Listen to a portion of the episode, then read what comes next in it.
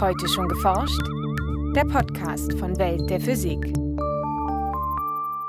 Herzlich willkommen zur 202. Folge. Es begrüßen Sie Michael Büker und Nora Kuscher. Der sogenannte Maxwell'sche Dämon, ein Gedankenexperiment der Thermodynamik, stellt Forscher vor ein Problem. Wenn man sich den Prozess zu Ende denkt, dann hätte man also netto am Schluss Wärme in Arbeit umgewandelt. Und das sollte ja nach dem zweiten Hauptsatz verboten sein. Sagt Udo Seifert von der Universität Stuttgart. Gilt der zweite Hauptsatz der Thermodynamik, der besagt, dass Wärme in einem zyklischen Prozess nicht vollständig in Arbeit umgewandelt werden kann, also doch nicht? In unserem Schwerpunkt stellen wir das Gedankenexperiment des Physikers James Clerk Maxwell vor und zeigen, dass es Physiker auch nach fast 150 Jahren noch immer beschäftigt. In den Nachrichten geht es um Antimaterie, genauer um die elektrische Ladung von Antiwasserstoff, außerdem um die bisher hellste Sternexplosion, die je beobachtet wurde, und darum, wie man mit den Reibungskräften zwischen zwei Papierseiten sogar Autos anheben kann. Hören Sie nun das Feature von Franziska Konitzer. Der erste Hauptsatz der Thermodynamik besagt, dass die Energie in einem geschlossenen System immer konstant bleibt. Anders ausgedrückt, Energie kann weder erschaffen noch vernichtet, sondern lediglich in andere Formen umgewandelt werden. Dazu gehört etwa die Arbeit als diejenige Energie, die auf einen Körper übertragen wird, wenn auf diesen eine mechanische Kraft wirkt.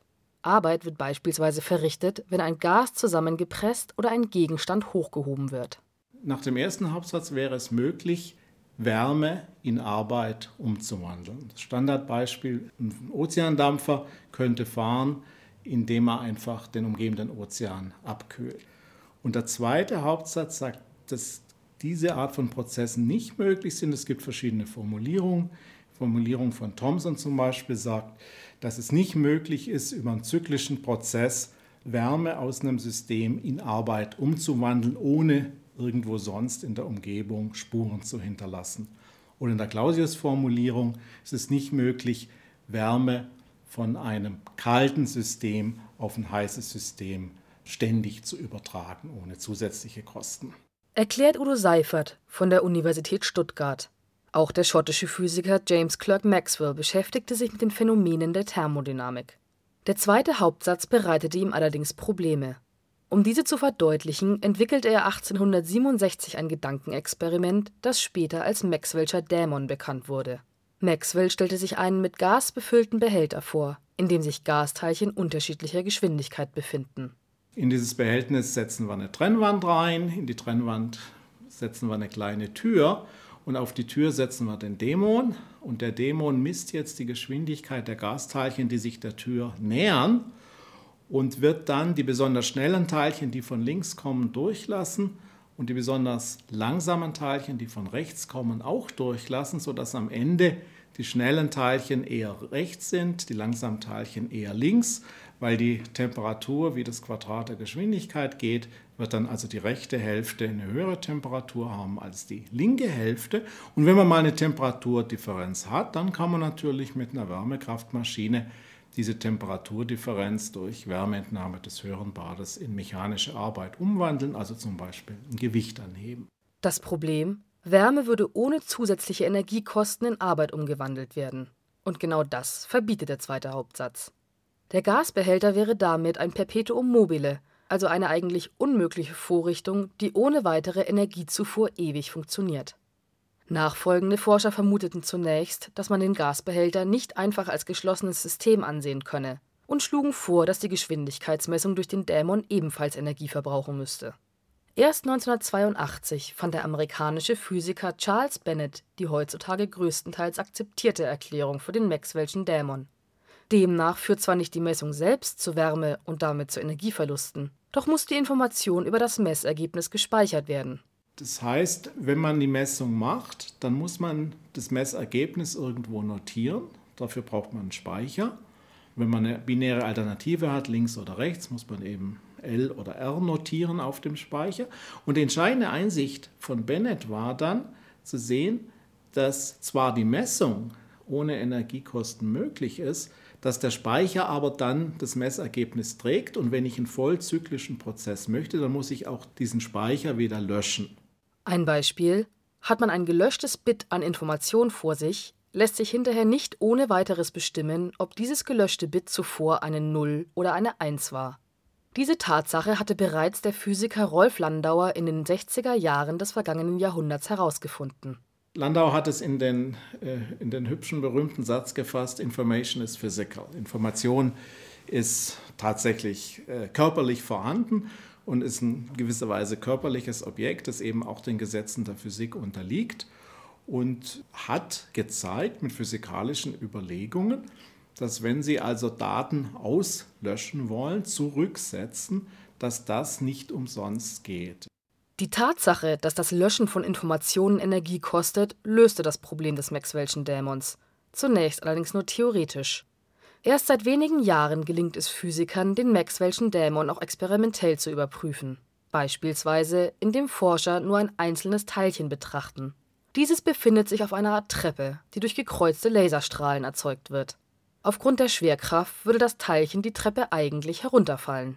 Aber die ganze Treppe, das Teilchen ist in wässriger Lösung, das heißt es gibt thermische Fluktuationen und gelegentlich werden die thermischen Fluktuationen auch Anregung genug sein, sodass das Teilchen einen Sprung nach oben machen kann.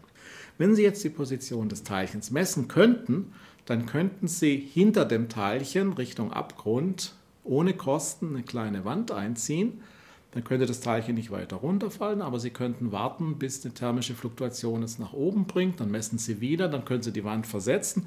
Und so würde netto also diese Information, die Sie durch das Messen gewonnen haben, in Arbeit, weil das Teilchen würde auf der Treppe gegen die Gravitation klettern, in Arbeit umgesetzt werden können. Das Experiment ergab, dass die Information tatsächlich in Arbeit umgewandelt werden kann und stimmte daher gut mit theoretischen Vorhersagen überein. Der Maxwell'sche Dämon und der Zusammenhang zwischen Information und Arbeit beschäftigt Forscher aber weiterhin. Auch die Arbeitsgruppe um Udo Seifert, die sich mit den theoretischen Grundlagen befasst, unter anderem mit den Formeln, die den Energieverlust beim Löschen von Informationen beschreiben. Beispielsweise gilt Landauers ursprüngliche Formel nur für ein idealisiertes System.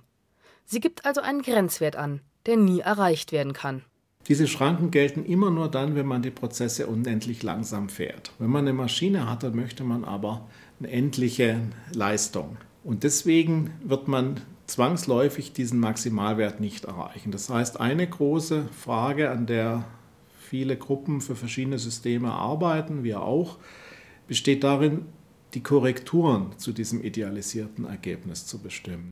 Auch für biologische Systeme ist diese Grundlagenforschung relevant der Dämon lebt eigentlich davon, dass von außen drauf geguckt wird und dann entschieden wird.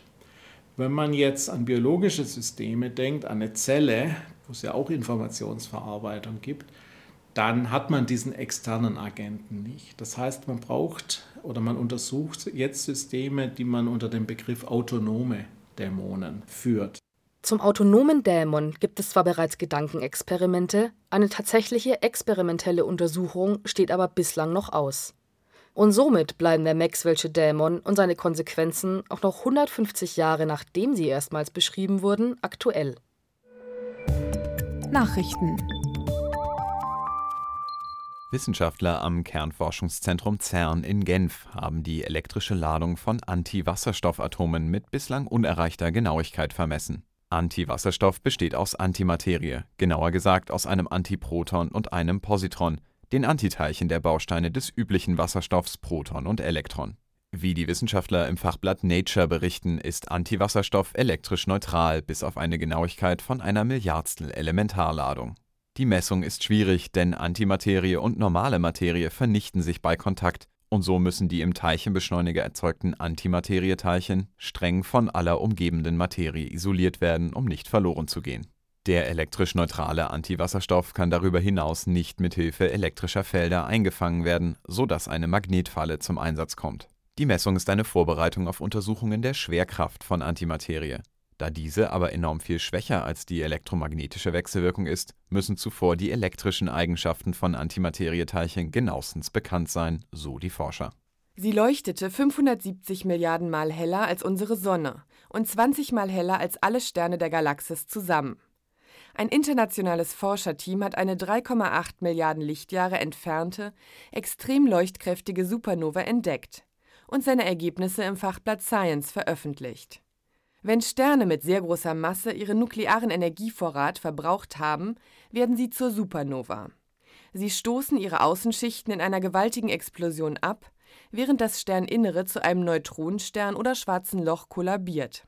Die beobachtete Sternexplosion hat doppelt so viel Energie abgestrahlt wie bisher bekannte. Damit stellt sie die bisherigen Erklärungsmodelle der Astronomen für derart leuchtkräftige Ereignisse in Frage. Die Forscher rätseln nun, wo die Energiemenge herkommen könnte. Vor knapp 20 Jahren stießen Astronomen erstmals auf Sternexplosionen, die 100 bis 1000 Mal heller als gewöhnliche waren. Bislang ist wenig darüber bekannt. Das von den Himmelsforschern favorisierte Erklärungsmodell geht davon aus, dass im Zentrum der Explosion ein Magnetar entsteht, ein sehr schnell rotierender Neutronenstern mit einem extrem starken Magnetfeld. Die starke magnetische Abbremsung des Neutronensterns setzt dann, so die Theorie, Energie frei und lässt die Supernova außergewöhnlich hell leuchten. Doch bei der neu entdeckten Sternexplosion stößt dieses Modell an seine Grenzen. Um die beobachtete Leuchtkraft zu erklären, müsste der Magnetar sich tausendmal pro Sekunde um sich selbst drehen, eine magnetische Feldstärke von 100 Billiarden Gauss aufweisen und seine Rotationsenergie zu 100 Prozent in Strahlung umwandeln. Das ist allein schon deshalb unrealistisch, weil ein Teil der Energie als Gravitationswellen abgestrahlt werden sollte, zumindest nach Einsteins Relativitätstheorie. Außerdem haben Astronomen superleuchtkräftige Sternexplosionen bisher immer in Zwerggalaxien mit großer Sternentstehungsaktivität beobachtet. Diesmal fand die Rekordexplosion in einer Galaxie statt, die größer als unsere Milchstraße ist und keinerlei ungewöhnliche Aktivität zeigt. Die Forscher planen nun weitere Beobachtungen mit dem Weltraumteleskop Hubble, um die Umgebung der Supernova genauer zu untersuchen. Mit einem neuen theoretischen Modell beschreiben Forscher die Reibungskräfte, die zwischen Papierblättern auftreten können. Wie die Wissenschaftler in der Fachzeitschrift Physical Review Letters berichten, halten zwei Bücher, deren Seiten einzeln ineinandergelegt wurden, einer immer größeren Zugkraft stand, je mehr Seiten sie haben. Inspiriert wurde die Arbeit von einem beliebten TV-Experiment, bei dem ein Auto an einem Kran nur von zwei ineinandergelegten Telefonbüchern gehalten wird.